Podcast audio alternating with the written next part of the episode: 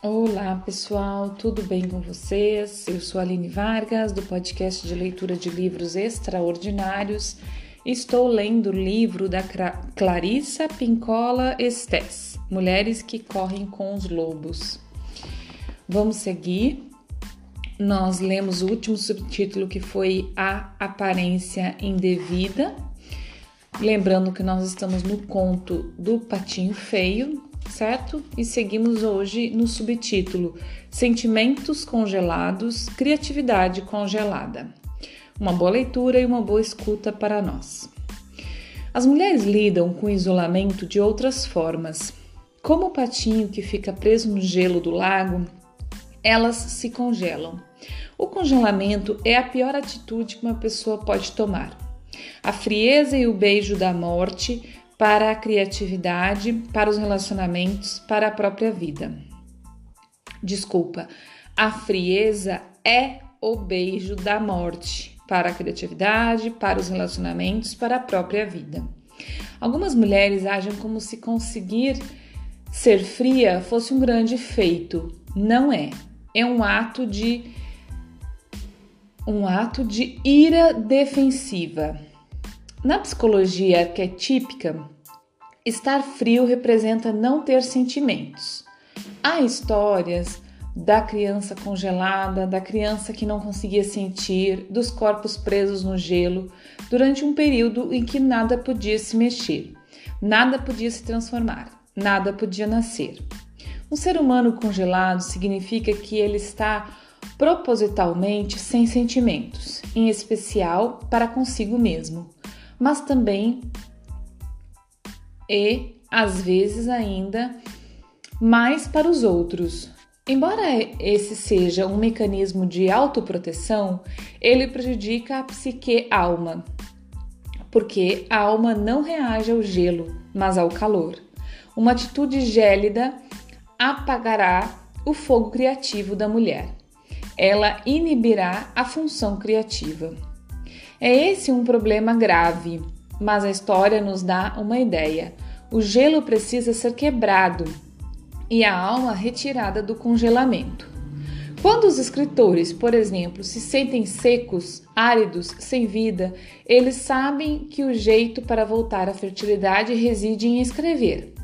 No entanto, se eles estiverem presos no gelo, não conseguirão escrever. Há pintores que estão ansiosos por pintar, mas dizem a si mesmos: larga disso. Seus quadros são estranhos e feios. Existem muitos artistas que ainda não firmaram sua posição e outros que são veteranos de guerra no desenvolvimento da sua vida criativa. E mesmo assim, cada vez que eles pegam na pena, do pincel, das fitas do roteiro, eles ouvem: você só causa problemas, seu trabalho é marginal ou, tota-, ou totalmente inaceitável, porque você mesmo é marginal e inaceitável. Portanto, qual é a solução? Haja como o patinho, siga em frente, supere tudo com a luta. Apanhe logo a caneta, comece a escrever e pare de resmungar. Escreva. Pega o pincel e, para variar, seja má consigo mesma. Pinte. Bailarina, vista sua malha, amarre fitas no cabelo, na cintura ou nos tornozelos e liga e diga ao corpo que se mexa. Dance. Atriz, dramaturga, poeta, musicista ou qualquer outra. Em geral, pare de falar. Não pronuncie mais uma palavra sequer, a não ser que você seja cantora. Tranque-se tranque num quarto com teto ou numa clareira sobre os céus. Exerça sua arte. Sabe-se que o que é o que está em movimento não se congela. Por isso, mexa-se, vá em frente. Muito bom, gente. Vamos para um outro subtítulo: O Estranho que Passava. Embora na história o lavrador que leva o pato para casa pareça ser um recurso literário para promover a história, em vez de um leitmotiv, arquétipo, arquétipo, arqué, típico sobre o exílio, creio ser valiosa uma reflexão sobre este ponto. A pessoa que talvez pudesse nos tirar do gelo, que talvez até mesmo nos libertasse em termos psíquicos da nossa insensibilidade, não vai necessariamente ser aquela a cujo grupo pertencemos. Pode ocorrer, como na história, mais um daqueles acontecimentos mágicos, porém efêmeros, que surgem quando menos esperamos. Um ato de gentileza de um estranho que passava. É mais um exemplo de alimentação da psique que ocorre quando estamos numa situação limite que não podemos mais suportar.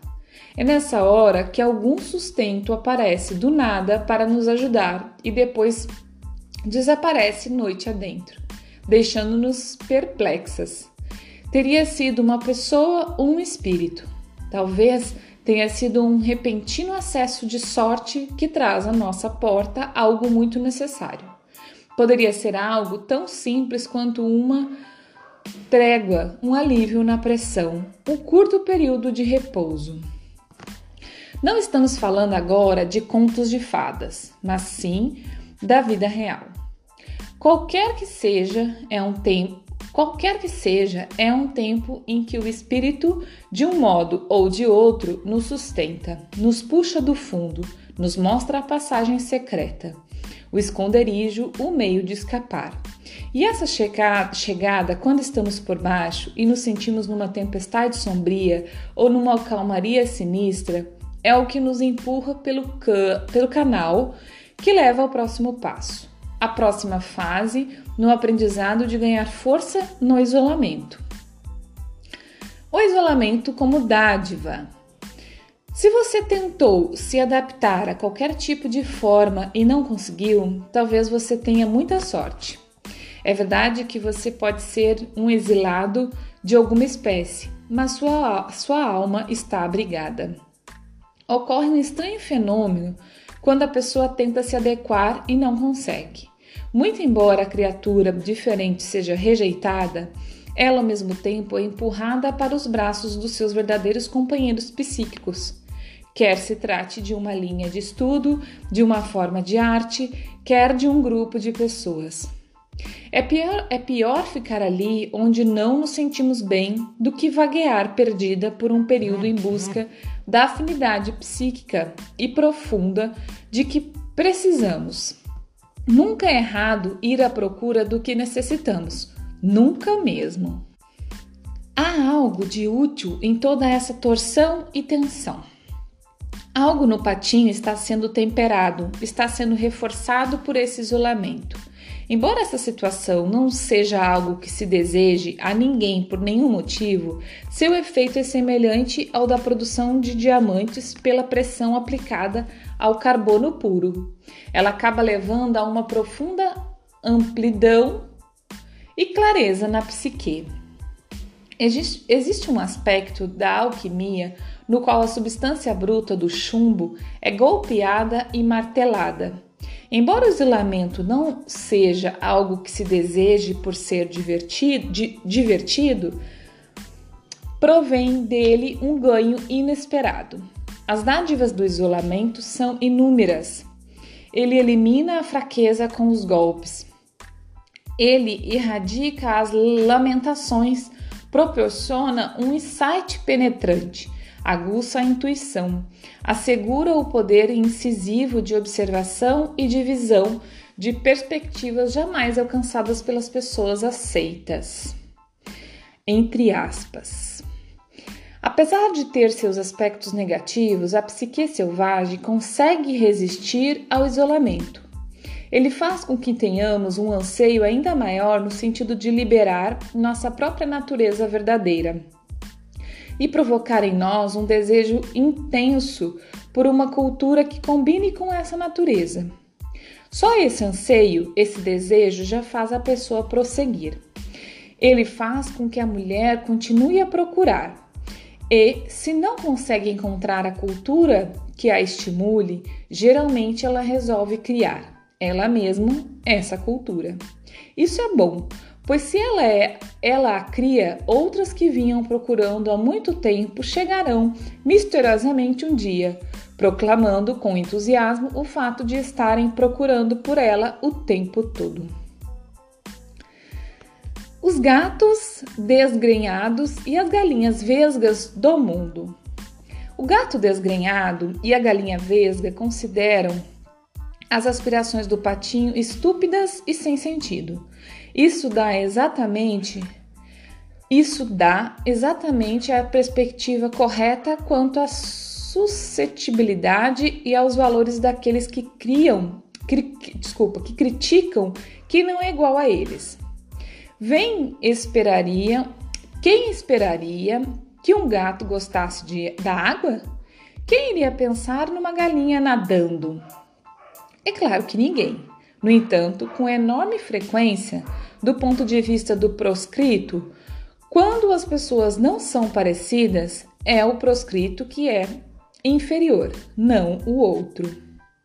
Bem, com a atitude de não querer tomar ninguém inferior a outra pessoa, ou não mais do que for preciso, digamos que neste ponto o patinho passa pela mesma experiência pela qual passaram milhares de mulheres exiladas, aquelas de uma incompatibilidade básica com pessoas diferentes, que não é culpa de ninguém, apesar de que a maioria das mulheres, num excesso de amabilidade, assumam o fato como se fosse sua culpa exclusiva.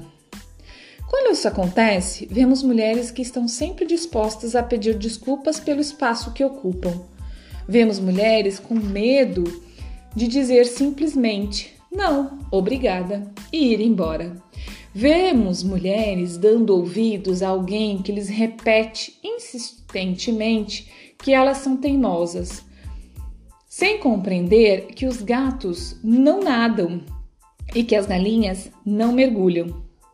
Devo admitir que às vezes considero útil, no meu trabalho clínico, deline delinear as diversas tipologias da personalidade, como gatos, galinhas, patos, cisnes e assim por diante.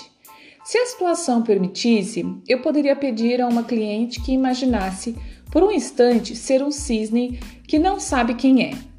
Imagine-se também por um instante que ela tenha sido criada ou esteja atualmente cercada por patos.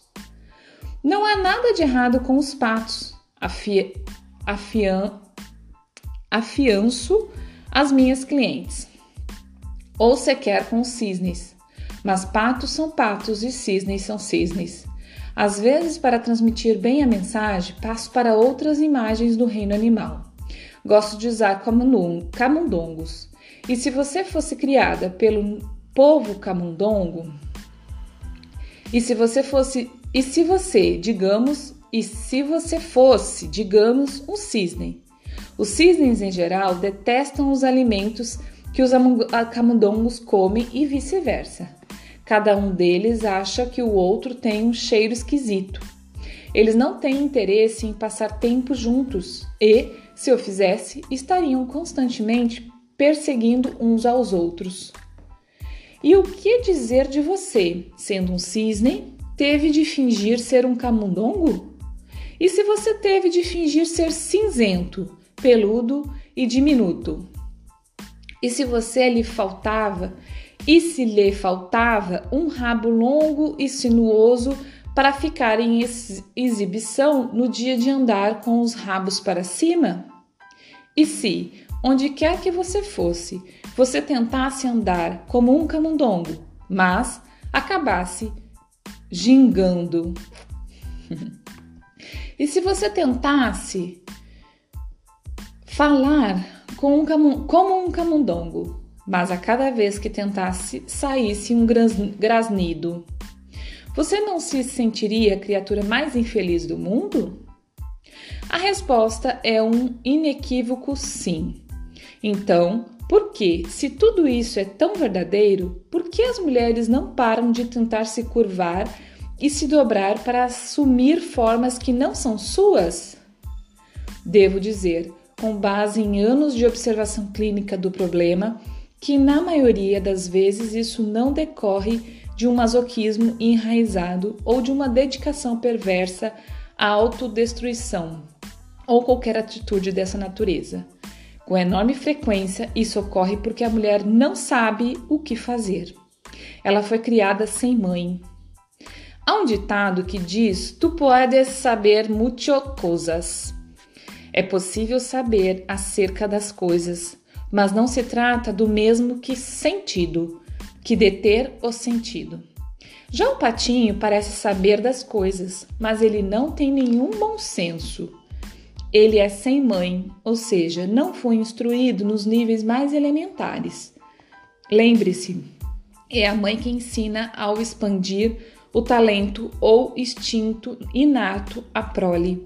As mães do reino animal que ensinam seus filhotes a caçar não estão exatamente os ensinando a caçar, pois isso já está nas suas entranhas.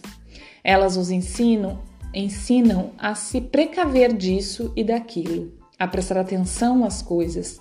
Elas ensinam tudo o que os filhotes de desconheciam, até que ela até que ela mostrasse, ativando assim novos conhecimentos e sabedoria inata. Então nós vamos parar por aqui, pessoal, que já deu nosso tempo. Até o próximo episódio. Muito obrigada por você estar aqui comigo. É, uma, um bom dia, uma boa tarde, uma boa noite. Um abraço.